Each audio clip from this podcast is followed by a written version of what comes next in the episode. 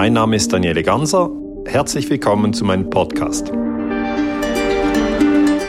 Das, was man tun sollte, ist, dass man zum Beispiel seine Medien sehr sorgfältig auswählt. Ja? Wenn du fragst, hättest du lieber Corona oder eine Atombombe, die in deinem Dorf abgeworfen wird, würden alle sagen, gib mir Corona. Ja? Dann war es das für dich, weißt du? Und wenn du Waffen an einen Krieg, an, einen, an eine Kriegspartei lieferst, bist du im Krieg. Die nächsten 40 Minuten werden dein Weltbild in den Grundmauern erschüttern. Schenk uns die nächsten 40 Minuten deiner Lebenszeit und wir gewähren dir einen Blick hinter die Kulissen. Mein Name ist Hannes Hartnagel. Und mein Name ist Deutsch Benjamin. Und heute sind wir beim Investing Best YouTube-Kanal und haben einen absoluten Stargast heute bei uns. Herzlich willkommen, äh, Daniele Ganzer. Daniele Ganzer, wirklich überall bekannt. Ich glaube, man muss schon gar nichts mehr sagen, aber ich sage es trotzdem. Äh, Daniele, Historiker, Friedensforscher, Buchautor. Ähm, natürlich derzeit eine unglaubliche Phase, in der wir uns befinden. Wir haben Krieg in der Ukraine, wir haben Krieg im Osten. Und äh, wen könnte man nicht besser interviewen wie dich heute? Erstmal vielen, vielen Dank, dass du heute da bist und wir freuen uns wirklich riesig, mit dir heute über die Welt, Geopolitik und Geostrategie zu sprechen. Ja, ich danke euch für die Einladung. Daniele, äh, eine Sache, wir starten gleich voll rein ins Thema und zwar die Welt heute, 23.09., wo wir das ganze Video aufnehmen. Und die Welt hält ja fast schon den Atem still. Äh, Ukraine, äh, Referendum wird abgehalten, überall auf der Welt äh, bauen sich neue Spannungen auf. Wir können nach Taiwan blicken, wir können in die USA blicken, wir können überall hinblicken. Es bleibt irgendwo kein Stein auf den anderen. Und just in diesen Tagen oder vor wenigen Tagen haben wir auch ein Video gemacht darüber, dass ein Bericht rausgekommen ist von den USA, also das RAND, ist eine NGO in den USA, ein Think Tank, man sagt zwar, NGO ist zwar zum großen Teil von staatlicher Hand vom Verteidigungsministerium finanziert, aber ähm, da ist ein Bericht rausgekommen, dass eben schon Bestrebungen sind, die offenbaren, dass Deutschland gewissermaßen fremdbestimmt ist und dass man von Seiten der USA es nicht wünscht, dass Deutschland, Europa mit Energie aus Russland versorgt wird. Äh, Daniela, jetzt die Frage an dich. Ähm, ist Deutschland fremdbestimmt? Ist Europa in deinen Augen fremdbestimmt? Und wenn ja, wie fremdbestimmt? Ja, gute Frage, Hannes. Ähm, meine Meinung ist ja, Deutschland ist fremdbestimmt. Also es ist eigentlich im deutschen Interesse, Nord Stream 2 zu öffnen. Das ist eine Gaspipeline, die führt direkt von Russland nach Deutschland. Und die könnte man füllen, es wäre kein Problem. Und das würde in Deutschland eigentlich eine Versorgungssicherheit garantieren. Es würde dem, dem, dem, der Mittelschicht eigentlich Sicherheit geben. Es würde den Betrieben Sicherheit geben. Aber es passiert nicht. Es passiert nicht. Und dann ähm, sagt man, ja, warum passiert es denn nicht? Ja, da ist der Bundeskanzler, ja, der Scholz. Und dann schaut man eigentlich nach Berlin und fragt sich, warum tut das Berlin? Und dann sage ich, ja, wenn man nur nach Berlin schaut, reicht das nicht. Man muss auch über den Atlantik schauen und man muss zu Joe Biden schauen. Also hinter Scholz steht eben Joe Biden, der amerikanische Präsident. Und der amerikanische Präsident hat schon beim Bau von Nord Stream 1, haben die USA immer gesagt, wir wollen das nicht, wir wollen das nicht, wir wollen das nicht. Ich bin ja aus der Schweiz, oder? Ich beobachte das so und denke mir, ja, stell dir mal vor, die Amerikaner bauen eine Pipeline von, von Kanada, um Öl aus Kanada in die USA zu importieren. Und die Deutschen würden immer anrufen und sagen, wir wollen das nicht, wir wollen das nicht. Was würden die Amerikaner machen? Die würden sagen, es ist uns egal, was ihr wollt, wir bauen hier diese Pipeline, wir sind ein souveränes, Staat, äh, ein souveränes Land. Und das sehe ich bei Deutschland nicht. Also ich sehe eben nicht, dass man gegen den, äh, gegenüber den USA sagt, wir wollen die Nord Stream 2 öffnen, wir wollen auch über Nord Stream 1 Erdgas importieren äh, und es ist uns eigentlich egal, was ihr in Washington wollt. Weißt du, das, das sehe ich nicht und darum bin ich der Meinung, Nord Stream 2 zeigt eindeutig, Deutschland ist fremdbestimmt durch die USA. Ich glaube, das spüren momentan noch sehr viel Deutsche, Europäer spüren das in der eigenen Geldtasche, ja. diese Fremdbestimmung und bezahlen diese Fremdbestimmung gewissermaßen. Es hat ja mal geheißen, frieren für die Ukraine oder frieren für die Freiheit. In Wahrheit soll es eher eben heißen, frieren für die USA, vermutlicherweise in Deutschland ja. und weiten Teilen von Amerika. Ähm, sogar der Papst himself, himself spricht mittlerweile von einem Weltkrieg. Also er hat nicht gesagt, warum und wieso genau, aber er sagt ganz klar zweimal, bei zwei Reden hat das getan, dass wir in Zeiten des Weltkriegs leben. Daniele, die Frage, welcher Weltkrieg? Ist natürlich ein großes Wort, Weltkrieg. Ähm, in, als Historiker sage ich, der erste Weltkrieg war von 1914 bis äh, 1918, der zweite Weltkrieg war von 1939 bis 1945 und einen dritten Weltkrieg haben wir nach offizieller Geschichtsschreibung noch nicht. Aber ich verstehe auch, was der Papst sagen will, weil wenn wir von, von einer gewissen Distanz, und viele Leute haben ja nicht die Zeit, da jeden Tag die Details zu studieren, aber wenn wir von einer gewissen Distanz diesen Konflikt anschauen, dann sehen wir zuerst, ja, es ist Krieg in der Ukraine und wir sehen, ja, es sind russische Truppen in der Ukraine und dann sieht man schon, es sind zwei Länder im Krieg, die Ukraine und Russland. Das ist noch kein Weltkrieg. Aber dann man muss vielleicht die Lupe nehmen, aber äh, es braucht nicht eine sehr große Lupe, um das zu erkennen. Dann sieht man, es sind ja nicht nur eigentlich ukrainische und russische Soldaten, die hier involviert sind, sondern es sind auch Soldaten aus anderen Ländern, die an der Front kämpfen als Söldner. Natürlich, die Länder sagen immer, zum Beispiel es gibt Briten, die kämpfen in der Ukraine, es gibt Franzosen, die kämpfen in der Ukraine.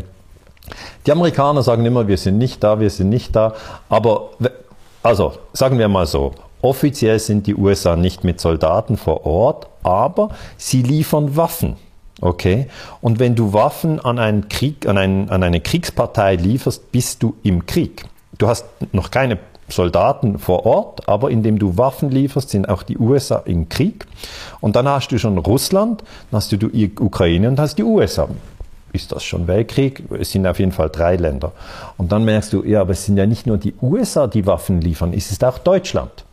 Und dann hast du Russland, Ukraine, USA und Deutschland. Das sind schon vier Länder, wovon zwei ich sage nur Waffen liefern. Sie haben keine Soldaten vor Ort. Es ist nicht die Bundeswehr, äh, die im Donbass äh, russische Soldaten erschießt. Ja, so ist es ja nicht.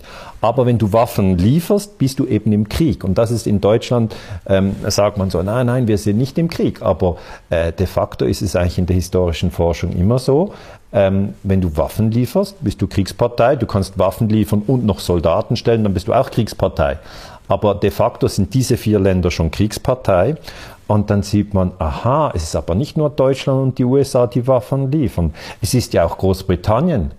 Und dann bist du schon bei fünf Ländern. Du bist bei Russland, Ukraine, USA, Deutschland und Großbritannien.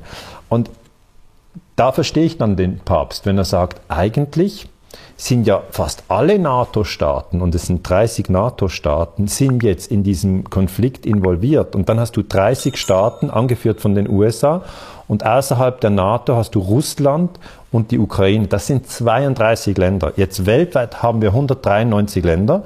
Da kannst du sagen, ja, wenn, wenn, wenn 30 involviert sind, ich verwende noch, also weißt du, Hannes, ich verwende noch nicht den Begriff Weltkrieg, aber es ist ein ganz, ganz gefährlicher internationaler Konflikt. Ich würde es mal so ich sagen. Ich glaube, es wird ja nicht bei den Ländern bleiben, wenn wir schauen nach Taiwan, wenn wir schauen, was im Iran, in Georgien, also da gibt es ja so viele Länder, wo es derzeit spitz auf Knopf steht. Ich glaube, ja. das wird ja, oder die Gefahr ist zumindest sehr groß, dass es in der Richtung weitergeht und vielleicht weiß der Papst da vielleicht auch schon einfach ein Stück weit mehr. Ja, ja. ja der weiß sicher mehr als wir drei hier.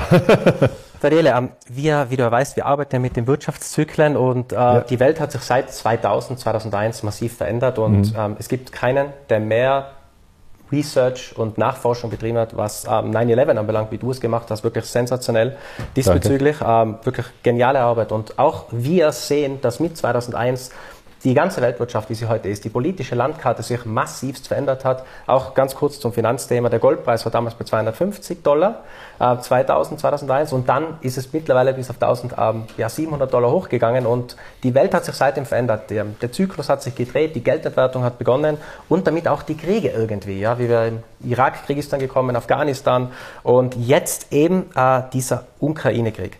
Und jetzt folgende äh, Frage Daniele, der Ukraine-Krieg ist wirklich etwas ähm, sehr Gefährliches für Europa, absolut ja. gefährlich.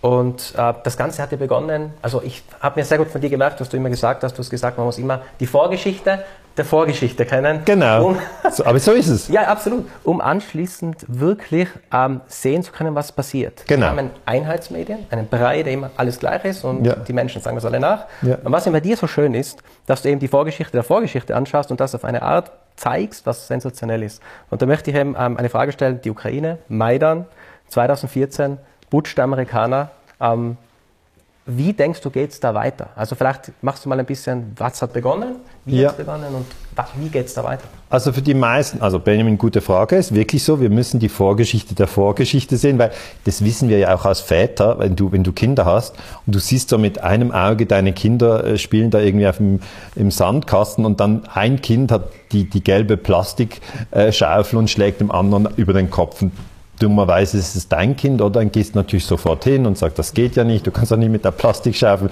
dem anderen eins über den Kopf schlagen und die gehen, hey, hey, heulen da und dann, wenn du das Kind dann zu dir nimmst und sagst, was ist denn passiert, ja, dann sagst du, ja, das andere Kind hat mir Sand in die Augen gewor geworfen. Dann merkst du, okay, ich hatte auch nur einen beschränkten Blick, ja, ich, ich habe den Konflikt gar nicht richtig verstanden. Das heißt nicht, dass du sagst, aha, wenn jemand dir Sand in die Augen wirft, dann musst du die Schaufel zücken, sondern es heißt auch dann, ja, das ist nicht in Ordnung, aber beide haben teilweise recht, ja, es geht nicht Sand in die Augen zu werfen und es geht auch nicht mit der Schaufel auf den Kopf zu schlagen. Gut, das heißt einfach, wir wissen, Kon Konflikte sind kompliziert. Und jetzt dieser Konflikt in der Ukraine wird in den meisten Medien, ich sag mal ARD, ZDF, Süddeutsche Zeitung, Spiegel, ORF, NZZ, wird er so dargestellt, als wenn in der Ukraine Friede war, und dann plötzlich ist der Putin aufgestanden, wusste nicht was machen und ist am 24. Februar 2022 einmarschiert. Und dann ist der Krieg ausgebrochen. Das heißt, heute ist er sieben Monate alt und so wird es dargestellt. Also ich, ich schaue ja auch die Mainstream-Medien an, es wird immer so dargestellt. Und da muss ich sagen, Moment, das ist falsch.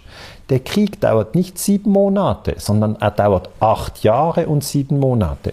Und die ersten acht Ja- Jahre sind eben von 2014 bis 2022 und dort ist es ein Bürgerkrieg. In einem Bürgerkrieg ist eigentlich die Regierung in Kiew, die hat eine Armee, ja, pro Land immer nur eine Armee, und schickt diese Armee gegen einen Teil des Landes, gegen den Donbass, der sich abspalten will.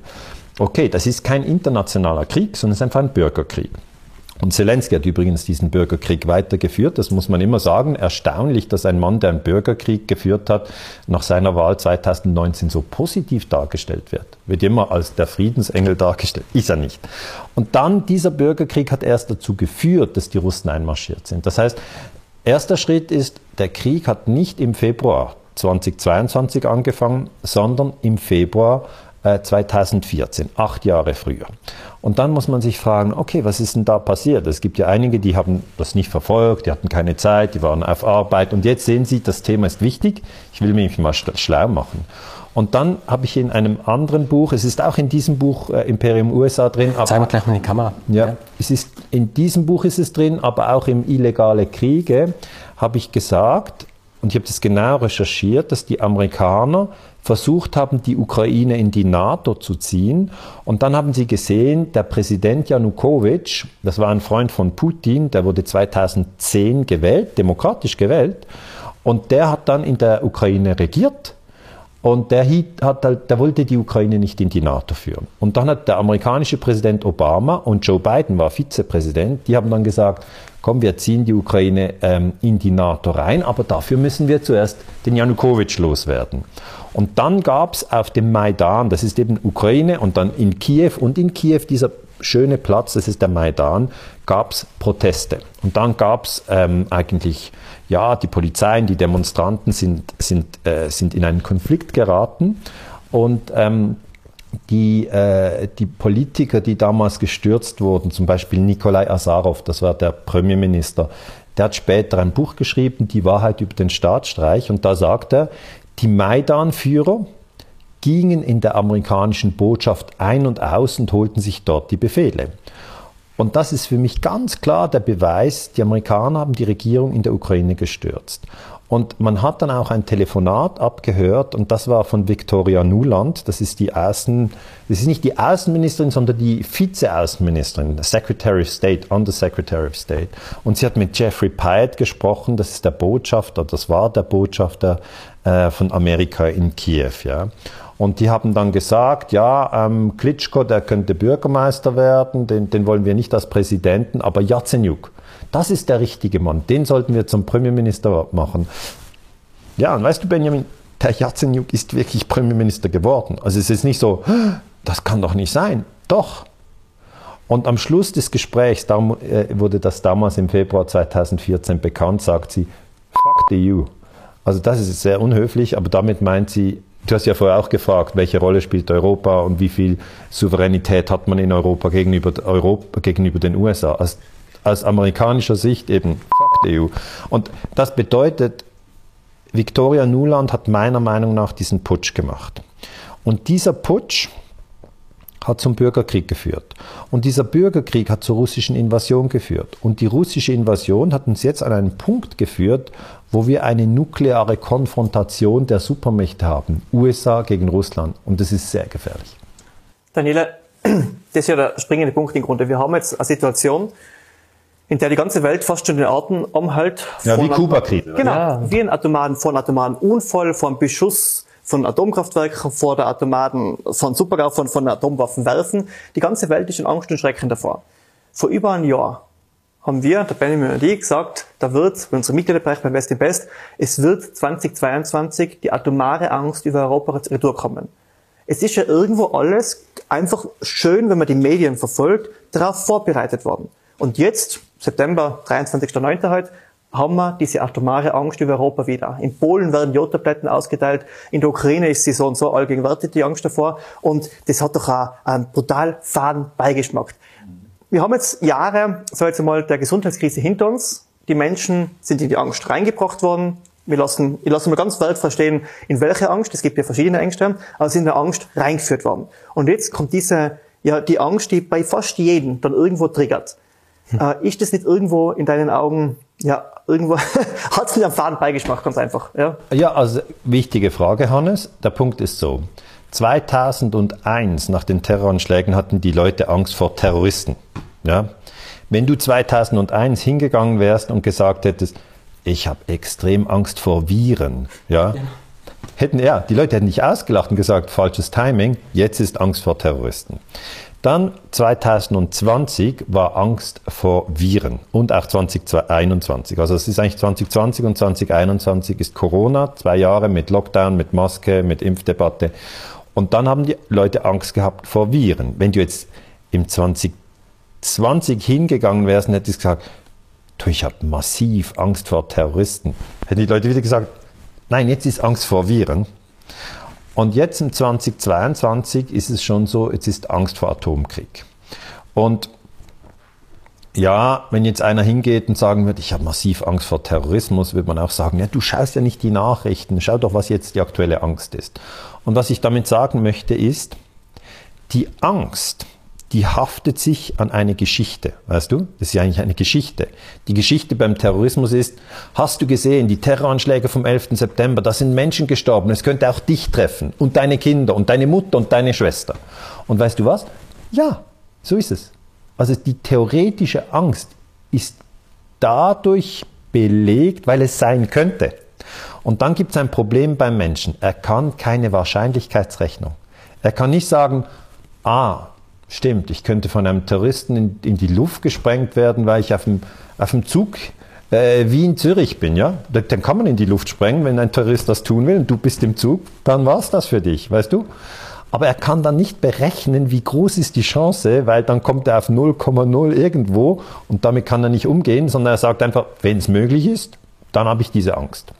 Und die zweite Angst, die Angst vor den Viren, die war ja auch so, dass man einfach gesehen hat, Viren oder auch Bakterien, das ist nicht das gleiche, aber es ist einfach klein, einfach klein, das kann den Menschen töten. Und das ist so, wie beim Terrorismus.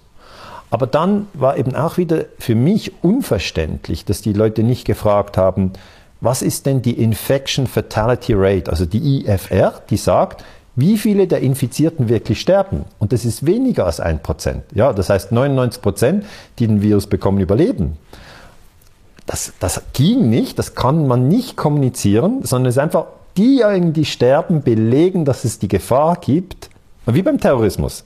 Diejenigen, die bei 9-11 gestorben sind, die belegen, dass es die Gefahr gibt, also kann die Angst durch die Decke. Beim Virus, einige sind ja am Virus gestorben, dann geht die Angst durch die Decke. Und jetzt beim Atomkrieg ist es so, im Moment haben wir keinen Atomkrieg. Wir sitzen hier im Stangelwirt, draußen scheint die Sonne, alles ist gut. Aber insgeheim wissen wir, dass 1945 über Hiroshima und Nagasaki die ersten zwei Atombomben abgeworfen wurden. Und wir wissen auch aus Dokumentarfilmen oder aus Büchern, dass wenn eine Atombombe abgeworfen wird, dann ist Ende. Dann ist einfach Ende. Ende Gelände, nicht, dass die Welt untergeht, Japan gibt es ja weiterhin, aber die Zerstörung, die die Leute dann trifft vor Ort, ist so massiv, ja, dass wir uns das gar nicht vorstellen können. Ja, da ist also, wenn du fragst, hättest du lieber Corona oder eine Atombombe, die in deinem Dorf abgeworfen wird, würden alle sagen, gib mir Corona, ja, bitte. Und darum möchte ich auf diesen Punkt hingehen. Es ist wahr, die Gefahr von Atomkrieg besteht seit 1945, weil seither gibt es die Technik. Weißt du, 1920 gab es keine Gefahr von Atomkrieg. Aber jetzt sind zwei Atommächte, auf der einen Seite Russland, auf der anderen Seite USA, führen einen Stellvertreterkrieg in der Ukraine. Und dann wirst du immer wieder Drohungen hören. Der eine sagt zum anderen, du übrigens, ich habe eine Atombombe. Dann sagt der andere, weißt du was, ich habe auch eine. Und dann sagt der andere, ich blöff dir nicht. Und der andere sagt, ja, muss mir gar nicht zu nahe kommen, ich habe auch eine große Atombombe. Und da sind wir jetzt drin, weißt du? Da sind wir drin. Aber Daniele, das sind es gibt da wahnsinnig gute Neuigkeiten. Und zwar genau, wie du es gezeichnet hast, das Bild die letzten Jahre, 2001, 9-11. Ein guter Freund von mir aus den USA, der war im Tower. Der war im Tower drinnen, während Boom, Einschlag, er hat sich entschieden, rauszugehen, andere sind drinnen geblieben, die haben es nicht geschafft. Er hat es mhm. geschafft. Er war da wirklich... Also er war im World Trade Center. Er war, er war drinnen, er wollte einen Kaffee-Deal, einen Kakao-Deal noch, noch abhandeln, mhm. äh, geschäftlich, und der hat dann sein Leben gerettet, weil das ist schon nicht rauf von zu Wins of the World zum Frühstück, sondern ist unten geblieben und dann ist er noch rausgekommen. Mhm. So spielt das Leben. Danach hat er gesagt, war für ihn, hat für ihn die Welt nicht mehr gestimmt. Er hat viele Dinge nicht mehr glauben können, die er davor glaubt hat. Mhm. Er war eine große Nummer in New York, er war in der Börse überall bekannt, aber er hat einfach nicht mehr da mitmachen können bei vielen Sachen, weil er Dinge erkannt hat. Ja. Lass mal weltfrei stehen.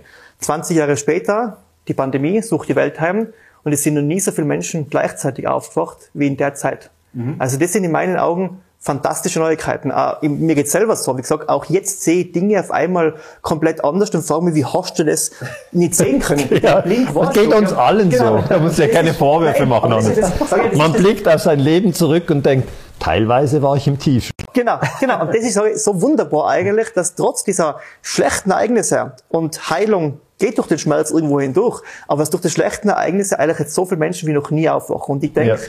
diese atomare Angst, und die wird in Europa, glaube ich, weitergehen. Und diese Kriegsangst, das wird man noch diesen Winter speziell, den Mangel, Militär auf den Straßen, also ich möchte kein schlechtes Bild zeichnen, aber umso mehr Menschen und alle, die es schon ein Stück weit erkannt haben, sollen sich da trösten durch jeden Schritt, durch jede Angst, durch all das, was da massive für uns aufgebaut wird, wachen mehr Menschen auf und wir sind alle ein Stück weit, glaube ich, auch weniger allein.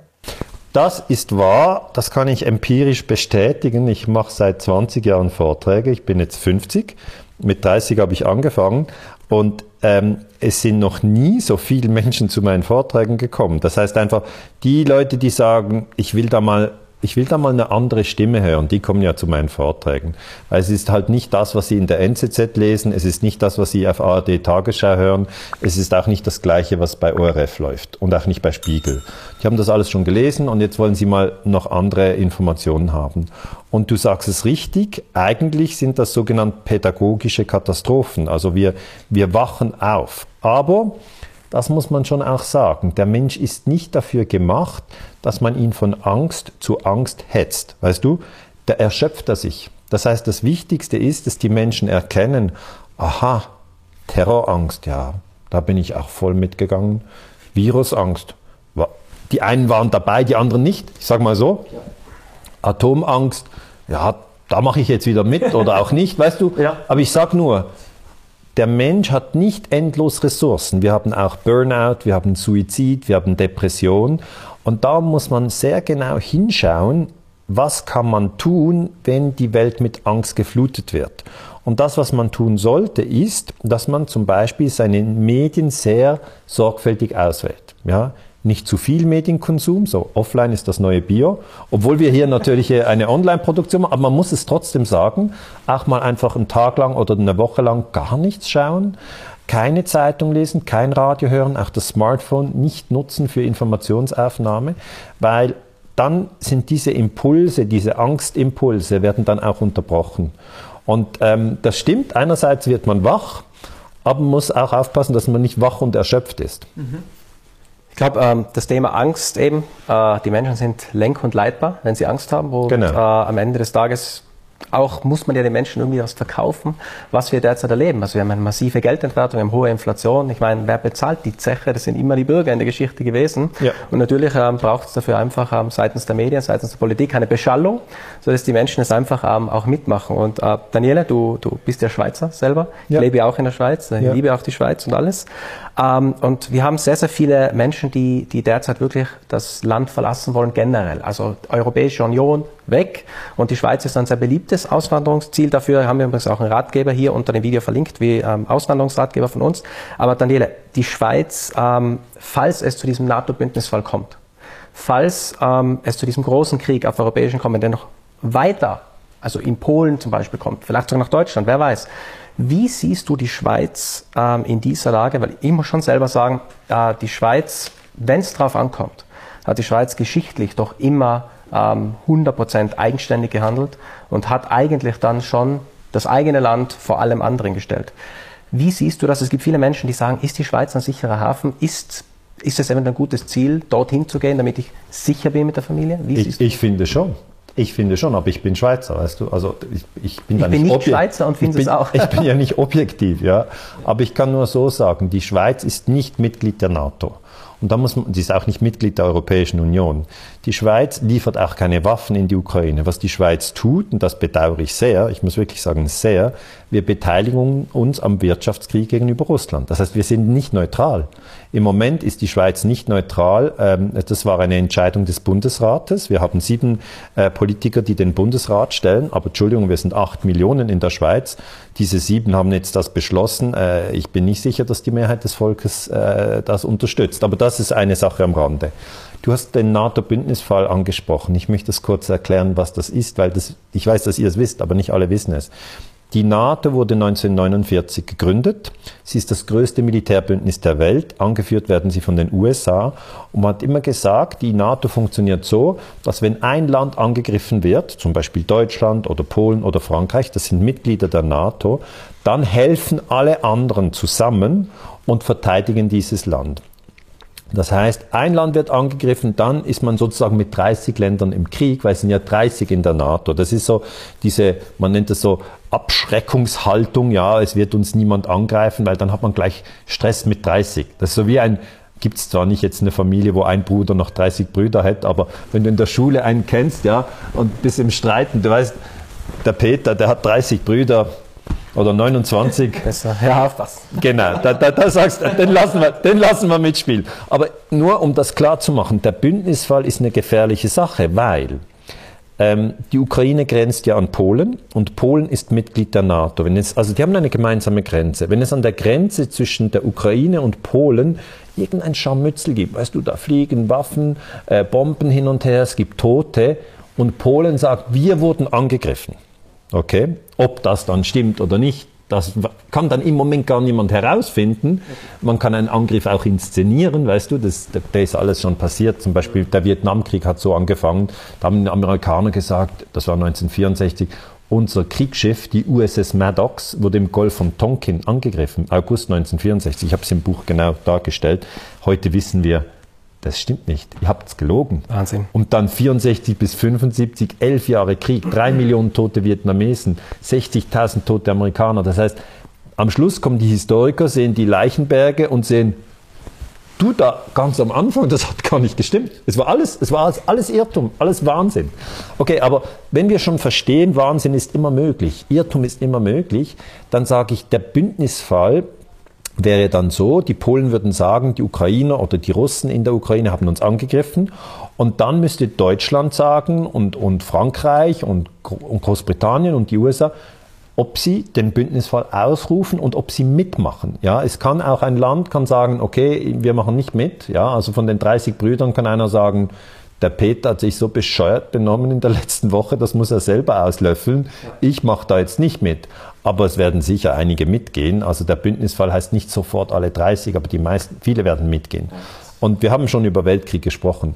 Das ist Weltkrieg. Also dann ist mit einem Schlag die ganze NATO im Krieg. Und das war sie nie. Ja? Die NATO hat Serbien bombardiert, die NATO war in Afghanistan, aber wir hatten nie eigentlich einen Konflikt auf europäischen Boden zwischen Russland und der NATO. Und das ähm, würde dann eigentlich die ganze Gemengelage auf eine Risikostufe dunkelrot draufschreiben. Weil Frankreich ist Atommacht, USA ist Atommacht, Großbritannien ist Atommacht, die sind alle drei in der NATO. Die Amerikaner haben Atomwaffen in Deutschland gelagert. Du siehst schon, die Atomangst geht drauf, oder? Es ist klar. Und darum ist, muss man das unbedingt verhindern. Und du hast nach der Schweiz gefragt.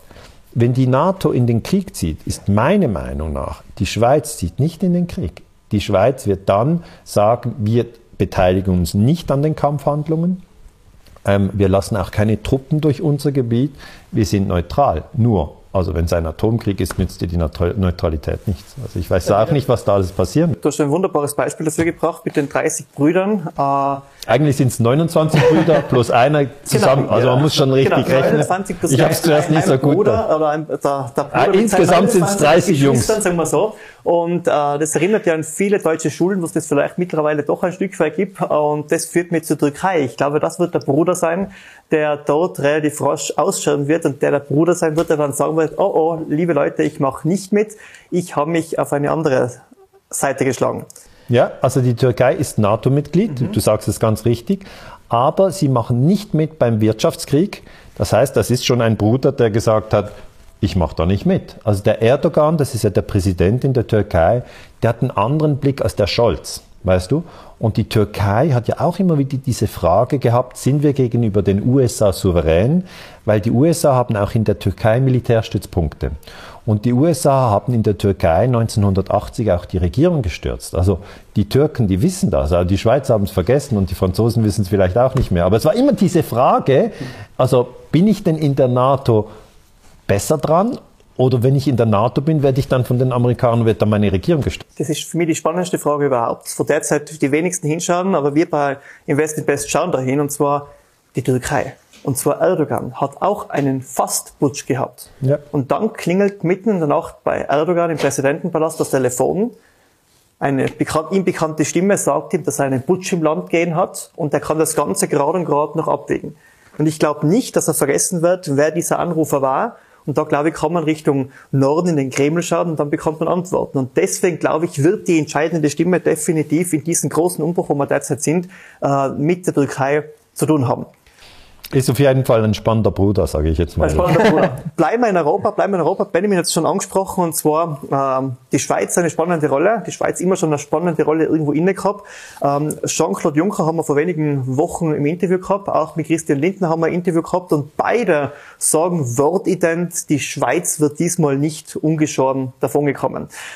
Ich bin Deine Meinung? Daniela? Das hat Juncker gesagt. Hat Juncker gesagt ja. Und Lindner, der Finanzminister genau, von Deutschland. Genau, ja. Sie äh, müssten sich darauf verlassen, dass wenn die FDP in der Finanzpolitik in Deutschland etwas zu sagen hätte, es für die Schweiz nicht mehr so gut läuft. Und ich bin deiner Meinung, dass man, dass sie da das natürlich nicht militärisch gemeint haben, sondern natürlich das, was begonnen hat mit dem Verkauf von äh, Steuer-CDs etc., dass man eher monetär damit die Schweiz gemeint hat. Da ist, glaube ich, auch das größte Asset der Schweiz äh, die finanzielle Stärke und nicht unbedingt die militärische. Ja, also ich weiß nicht, was der Jean-Claude Juncker gemeint hat, wenn die Schweiz nicht ungeschoren. Das hört sich nicht gut an für einen Schweizer.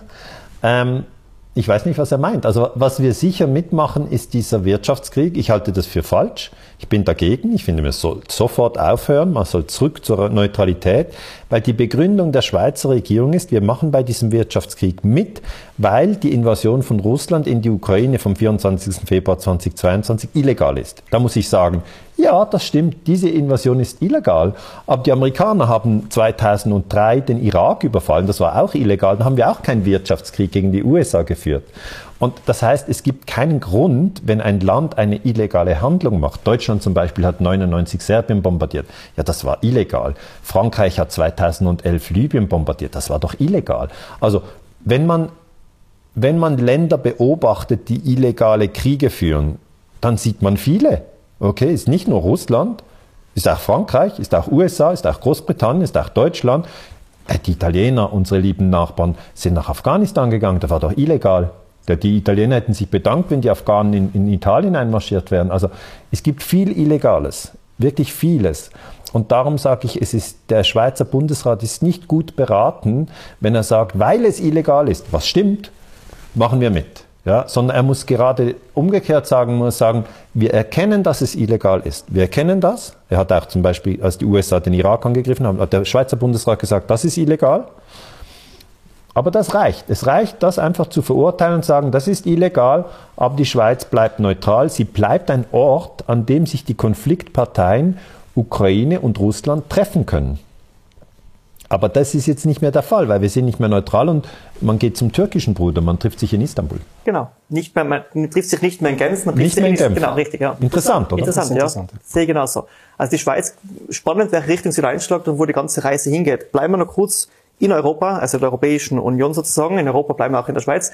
Aber ähm, es ist so. Ich war mal ein brennend, ein Jugendlicher, der für Europa gebrannt hat. Der hat die Idee äh, von der Europäischen Union durch Otto von Habsburg irgendwo näher gebracht bekommen, habe Osteuropa bereisen dürfen und das Ganze irgendwo sehen dürfen und haben mir gedacht, diese Europäische Union äh, bietet so viel. Mhm. Wenn man jetzt da gemeinsam mit Russland in eine Zukunft geht, partnerschaftlich mit Russland in eine Zukunft geht, sozusagen, sag jetzt mal, russische Energie, deutsches Know-how, italienischer Flair und Schönheit, also es gibt so viel, wo man jetzt durch Europa ja. durch ähm, spielen kann, da hat ja, ist, wäre Europa eigentlich fast schon den Anspruch, okay, die neue Weltmacht ist nicht Asien, die alte Weltmacht ist vielleicht die USA, aber neue Weltmacht wird Europa mit dem Partner Russland und die Türen werden offen. Was wäre das für eine schöne Zukunft? War ich dazu vielleicht als Jugendlicher zu ähm, stark in meiner Vision irgendwo drin in meiner Illusion gefangen oder wurde meine Illusion, meine Vision zerstört von britisch-amerikanischer Regentschaft? Ja, Hannes, äh, im Moment siehst du, dass sie vor deinen Augen zerschlagen wird. Ja, das ist eigentlich das, was du sehen kannst. Aber die Vision ist trotzdem schön. Weißt du, also wenn ich jetzt Europa nehme und ich mache den großen Schritt zurück, dann sage ich, in den letzten 500 Jahren hat sich Europa weltweit ausgedehnt. Das heißt, wir sind die Männer aus Europa, unsere Vorvor, unsere Ahnen, die sind über den Atlantik gefahren, haben Nordamerika erobert, haben die dort anwesenden und einheimischen Stämme alle ausgelöscht. Okay? Wir waren sehr brutal. Wir sind nach Südamerika gefahren, haben dort alle ausgelöscht. Also heute spricht man in Südamerika spricht man entweder Spanisch oder Portugiesisch. Das sind eindeutig europäische Sprachen. In Nordamerika spricht man Englisch, eine europäische Sprache, oder in Quebec ein bisschen Französisch, auch eine europäische Sprache. Aber es ist nicht nur Nord- und Südamerika, es ist auch Australien. In Australien spricht man Englisch. Ja, wo sind denn die Leute, die da ursprünglich waren? Tot. Wo, oder, oder in Reservaten. Wo sind denn die Leute in, in, in Neuseeland? Der tot. Das, da spricht man jetzt auch Englisch. Und dann sind eigentlich dieses, das sind die Haupteroberungszonen. Dann kommen Länder, die teilweise erobert wurden, aber wo die ähm, einheimische Bevölkerung nicht ausgelöscht wurde. Und das ist zum Beispiel der ganze afrikanische Kontinent, äh, wurde auch von Belgien, von Frankreich, von Großbritannien, auch von den Holländern, es gibt auch deutsche Kolonien. Aber auch hier ist ganz wichtig zu sehen, es war nicht Nigeria, das Frankreich erobert hat. Es war, es war nicht Algerien, das Norwegen erobert hat. Weißt du, das muss man zuerst mal sehen, die letzten 500 Jahre. Und es ist auch nicht nur Afrika, sondern du kannst bis nach Indochine gehen, das waren französische Kolonien. Ja? Und dann hast du große Kulturnationen wie der Iran, wie Russland, wie China und wie Japan, die wurden nie richtig erobert. Also die Europäer haben natürlich den Iran auch versucht und China versucht und Japan versucht und ging nie, ging nie. Und das ist der asiatische Raum. Ähm, und dort ist es sehr, sehr komplex und da muss der Europäer wirklich merken, dass er nicht einfach China erobern kann. Er kann nicht Japan erobern, er geht nicht. Das ist, das ist nicht das Gleiche, ja. Und jetzt, wenn du sagst, du hast dich für Europa begeistert, dann weiß ich, dass du nicht den europäischen Imperialismus meinst, sondern diesen Friedensgedanken. Und der Friedensgedanke Europa, der war von 45 bis heute ein wunderbarer, weil er hat eben bedeutet, dass die Franzosen, die Deutschen sich nicht mehr umbringen. Ja, das war ja im Ersten Weltkrieg so. Französische Soldat im Schützengraben Franzö und, und deutsche Soldaten und dann noch Giftgas obendrauf. Also wir haben hier in, in Europa haben wir uns nichts geschenkt. Hä? Die 30 Brüder, wenn du so willst, die haben sich untereinander umgebracht. Also in einer verrückten Art und Weise. Und jetzt haben wir eigentlich diese letzten, man kann schon sagen, die letzten 70 Jahre haben wir Stabilität in Europa. Aber im Moment wird eigentlich Europa, kommt in einen riesengroßen Stresstest. Ja. Und dieser Stresstest sieht man schon, die, der verstärkt die zentrifugalen Kräfte, also dass es eigentlich auseinandergeht. Und du hast das richtig gesagt, die Engländer und die Amerikaner, die wollten nie, dass Deutschland und, und, und Russland eng zusammenarbeiten, weil dann hast du eine Kontinentalmacht, ja, sozusagen auf dem eurasischen Schachbrett hat man dann eine Gruppe, die die britische Marine, früher war das war immer Marine, aber heute ist die amerikanische Air Force, herausfordern kann. Und da habe ich immer gesagt, ja, eigentlich muss man schauen, dass in Europa, also dass Deutschland und Russland, dass die nicht zusammenfinden, weil wenn die zusammenfinden, dann ist eigentlich eine, eine Insel wie Großbritannien oder eine, die Amerikaner, die sind ja 6000 Kilometer weg auf der anderen Seite vom Atlantik, keine Chance. Oder wenn, wenn, wenn, wenn diese Kraft in Europa zusammenfindet, dann, ähm, dann ist von außen schwierig. Ja. Dann verstehe ich die Amerikaner oder ich verstehe auch die Briten, die sagen, wir müssen halt den Streit in Europa ähm, wie mit einem Zündholz anzünden und was besser als wenn, wenn du Deutschland sagst, ihr dürft kein Erdgas äh, von Russland importieren, aber ihr müsst Waffen in den Ukraine-Krieg liefern und damit wird Deutschland Kriegspartei gegen Russland, hat wirtschaftlich äh, größte Schwierigkeiten und de facto ist genau das diese Spannung, hat die man, erzeugt wird. Hat man Russland in die Arme von China getrieben? Ja. Ja, hat man, weil man sieht ja am 4. Februar, das ist 20 Tage vor dem Ausbruch des, der Invasion von Russland. Und diese Invasion halte ich für illegal, das muss ich sagen. Aber ich halte sie nicht für unbegründet. Begründet ist sie daher, weil die Amerikaner acht Jahre vorher diesen Putsch gemacht haben. Äh, Benjamin, wir haben darüber gesprochen. 2014 war der Putsch, dann acht Jahre Bürgerkrieg etc. Beschuss des Donbass, da sind 10.000 Leute umgekommen. Es hat einfach hier in Europa niemand interessiert, weil es war nicht in den Medien. Ja, wenn es nicht in den Medien ist, gibt es nicht. Wir hatten Corona, ja, hat uns was anderes interessiert. Aber was ich dann äh, eigentlich sagen möchte, am, am 4. Februar 2022 wurden die Olympischen Winterspiele in Peking eröffnet. Und dann hat sich Xi Jinping hingestellt und Wladimir Putin. Und dann haben beide gesagt, wir wollen keine NATO-Osterweiterung. Und als ich das gesehen habe, habe ich gedacht, was? Das war wirklich, für mich war das so, äh, Xi Jinping äußert sich zur europäischen Sicherheitspolitik. Achtung, das haben die Chinesen in den letzten 2000 Jahren nie gemacht. Nie. Da weiß man, was es gespielt hat. Ja, dann weiß man eigentlich, dass hier zwei Jungs zusammen gesprochen haben. Weißt du, wenn wir wieder die Jungs nehmen, ja, dann sind die NATO, sind diese 30 Jungs, aber dann haben wir noch die zwei Jungs, einer in Moskau, einer in Istanbul oder einer, einer. Da muss man wirklich sagen, diese Jungs haben jetzt aber auch zusammen gesprochen und sie haben den NATO-Jungs gesagt, hier ist eine Grenze. Das heißt, sie fordern eigentlich die westliche Vormachtstellung heraus. Und diese Herausforderung zeigt sich bei mir dann in allen Daten. Ich schaue dann, kommt die russische Invasion, dann schaue ich sofort, was stimmt China im Sicherheitsrat? Stimmenthaltung. Sie verurteilen es nicht. Dann schaue ich, okay, nächster Punkt. Was machen die Chinesen? Machen sie beim Wirtschaftskrieg mit? Sie machen nicht mit. Dann schaue ich, interessant, also die Chinesen und die Russen spannen jetzt zusammen und dann sagt man, ja, das, die haben immer, nein, das waren früher verfeindete Länder und jetzt durch den Druck der USA und durch den Druck der NATO kommen die näher zusammen und Achtung, das ist das größte Land der Welt. Russland hat elf Zeitzonen, ja.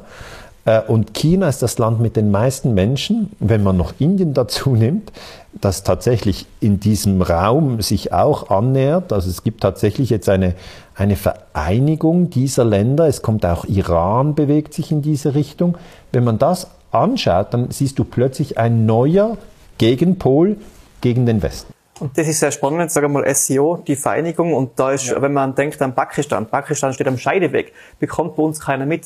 Ich glaube 200 Millionen Menschen etc., Imran Khan etc. Also, und Atommacht. Und Atommacht. USA, eingesetzter Kandidat derzeit an der Macht und auf der anderen Seite äh, die Opposition. Also da geht ganz, ganz viel geht da derzeit, ja. aber man schaut nicht hin. Man hat aber nie hingeschaut, wenn, ich sage mal, die USA, Jemen, Sudan etc. die ganzen Länder bombardiert hat, wenn Bombana an der Macht war und das Ganze passiert oder äh, eben Joe Biden jetzt genauso. Hast du Obama Bombana genannt? Ich habe mir jetzt da verredet vermutlich genau. Aber er hat wirklich den Friedensnobelpreis nicht, äh, nicht verdient. Aber Weil er hat den Putsch in der Ukraine gemacht und Joe Biden war Vizepräsident. Wenn diese zwei Jungs das nicht gemacht hätten, vielleicht Joe Biden kann sich nicht mehr erinnern, ich weiß es nicht, aber das, ist, das ist ein schweres Vergehen und ich finde es so traurig, dass auf SRF Schweizer Medien nicht darüber berichtet werden, dass, dass Joe Biden einen Putsch gemacht hat mit Obama. Aber ich habe dich unterbrochen. Muss man auch ganz klar sagen, das hat Joe Biden und die Familie Biden 2014 in der Ukraine gemacht. Denkt ja niemand darüber nach, dass die ja. Familie war nachweislich in der Ukraine tätig. Ähm, unabhängig, ob da jetzt was dran ist oder nicht, aber sie war nachweislich in der Ukraine tätig. Jetzt haben wir, wo an der Macht ist, haben wir einen Krieg in der Ukraine. Ja. Also das ist natürlich, bleibt so die eine oder andere Frage vielleicht offen, vielleicht für viele Zuseher auch nicht.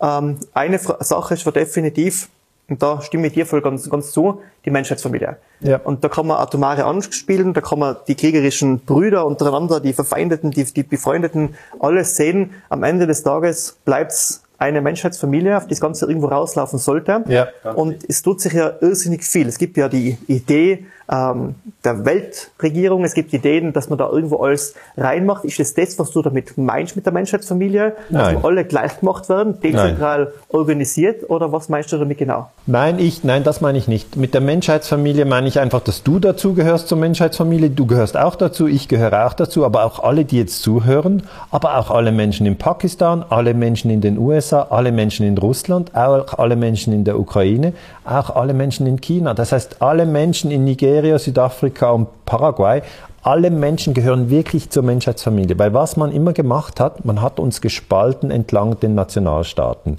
Jetzt ist ja Russen gegen Ukrainer. Es läuft total wieder in diesem uralten Muster von, wenn du in diesem Land geboren bist, bekommst du diese Uniform und das ist unsere, unsere, unsere Flagge und du bekommst jetzt dieses Gewehr und diesen anderen Mann musst du erschießen, weil der hat eine andere Flagge und, und äh, sein Nationalgetränk ist noch ein anderes oder vielleicht ist auch das gleiche, aber er schießt ihn trotzdem. Und weißt du, es ist bescheuert. Es ist jetzt wirklich die Zeit, wo wir hingehen müssen und sagen, wir lassen uns nicht entlang der Nationalstaaten ähm, gegeneinander aufhetzen. Ja, nur weil einer in Deutschland wohnt, heißt doch das nicht, dass der für die Waffenlieferungen ist. Oder nur weil einer in der Ukraine wohnt, heißt das doch nicht, dass er Russen erschießen will. Und nur weil einer Russe ist, heißt das doch nicht, dass er Ukraine erschießen will. Das heißt, diese, diese nationalstaatliche ähm, ja, Kriegstechnik, die Länder gegeneinander zu hetzen, die lehne ich ab und ich sage, wir gehören alle zur Menschheitsfamilie. Ich sage aber auch, die Staaten sind souverän. Das heißt, ich sage nicht, man muss die Souveränität der Staaten auflösen und eine Weltregierung bauen. Überhaupt nicht. Ich, ich halte da gar nichts davon, weil umso mehr eigentlich Macht zentralisiert wird, ja, umso mehr kommt auch Korruption rein. Es ist viel besser, die Macht zu zerschlagen. Schau dir in der Schweiz an, wir haben 26 Kantone. Wir sind ja ein kleines Land, aber wir haben das nochmal in 26 Kantone auseinandergeschlagen. Da gibt's Graubünden, da gibt's Wallis, da gibt's Fribourg, da gibt's Bern, da gibt's Luzern, da gibt's Basel-Land, da gibt's Basel-Stadt, da gibt's Solothurn. Endlos.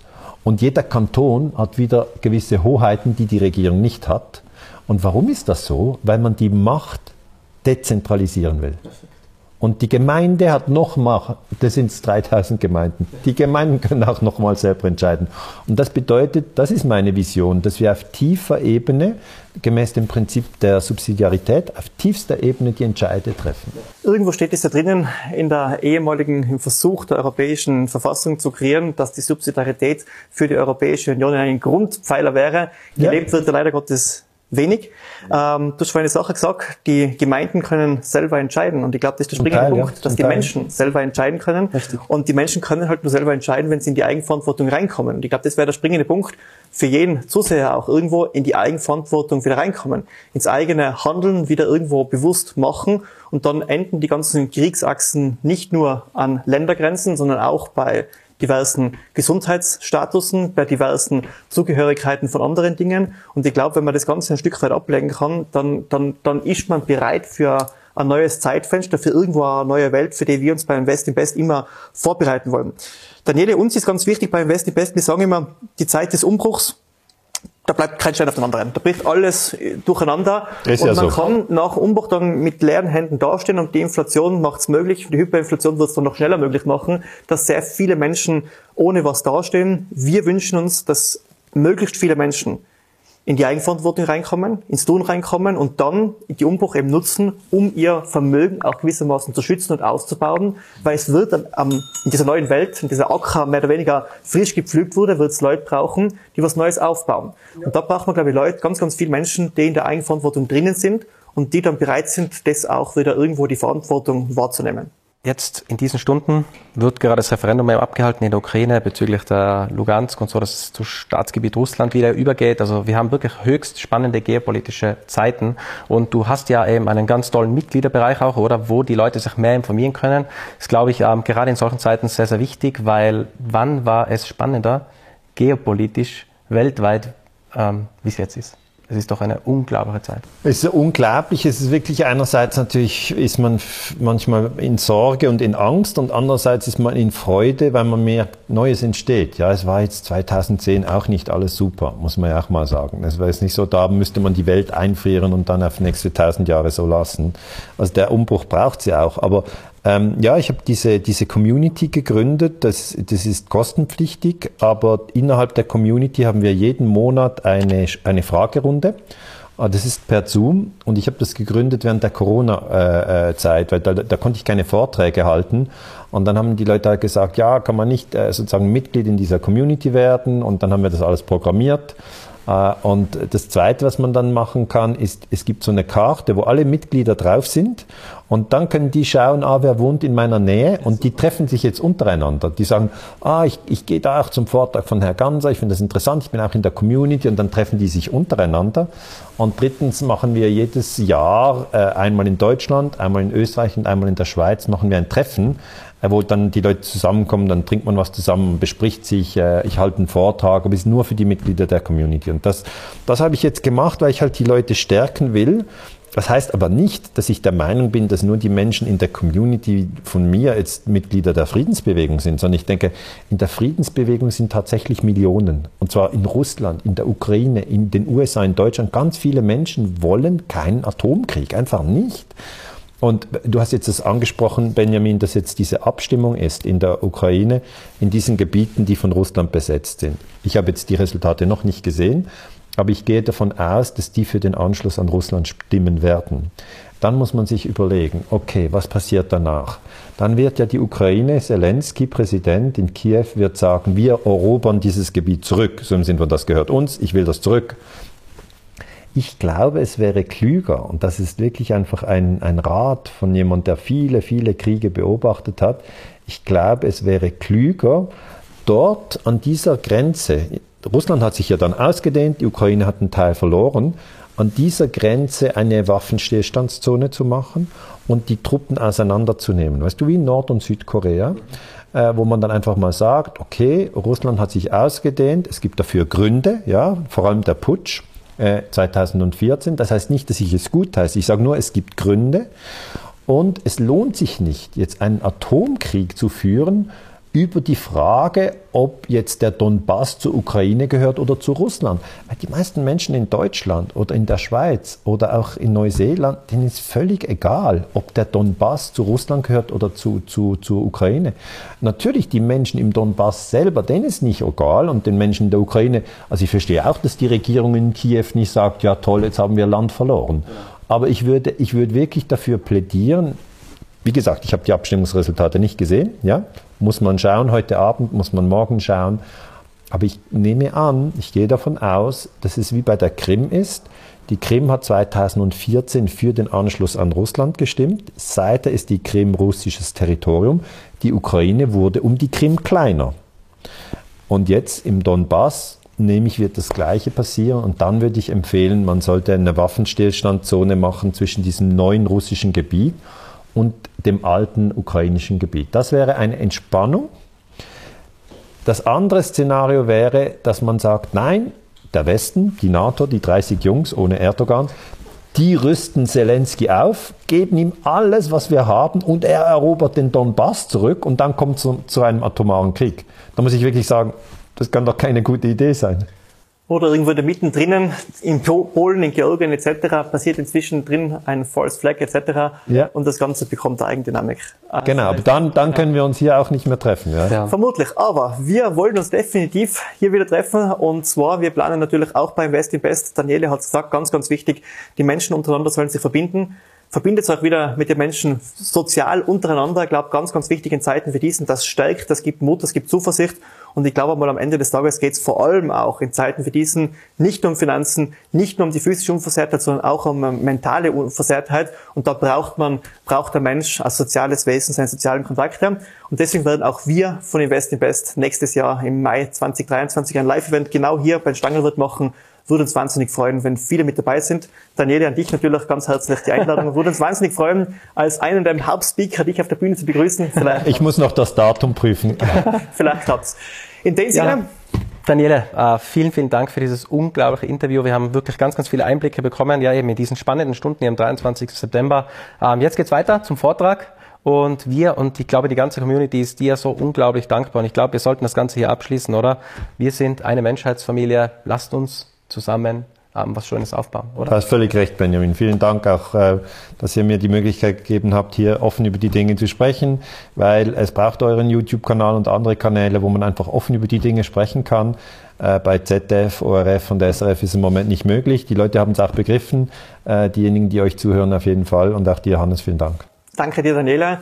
Jetzt am besten sofort das Video teilen. Viele Menschen sollen diese Wahrheiten, die vielleicht dem einen oder anderen die Augen ein Stück weit öffnen, sehen. Das Video jetzt sofort teilen, Kanal abonnieren, Glocke machen und natürlich auch den Kanal von Daniela äh, unbedingt abonnieren. Schaut gleich vorbei. Wir verlinken den natürlich. Äh, auch dort ein Abo lassen. Und dann, glaube ich, kann man informiert durch diesen Umbruch, durch diese Krise hindurchkommen und dann wird man gemeinsam mit uns bei Invest Invest, gemeinsam mit der Friedensbewegung Gewinner des Umbruchs. Also, Daniele, du hast das letzte Wort. Ja, man sollte wirklich nicht ähm, der Angst ähm, das Steuer überlassen. Jeder Mensch hat in sich viel größere Weisheiten als die Angst. Jeder weiß, dass wenn man, wenn man mit Angst mit dem Snowboard den Hang runterfährt, das kommt nicht gut. Man soll es mit Freude machen. Okay. Vielen, vielen Dank und bis zum nächsten Mal.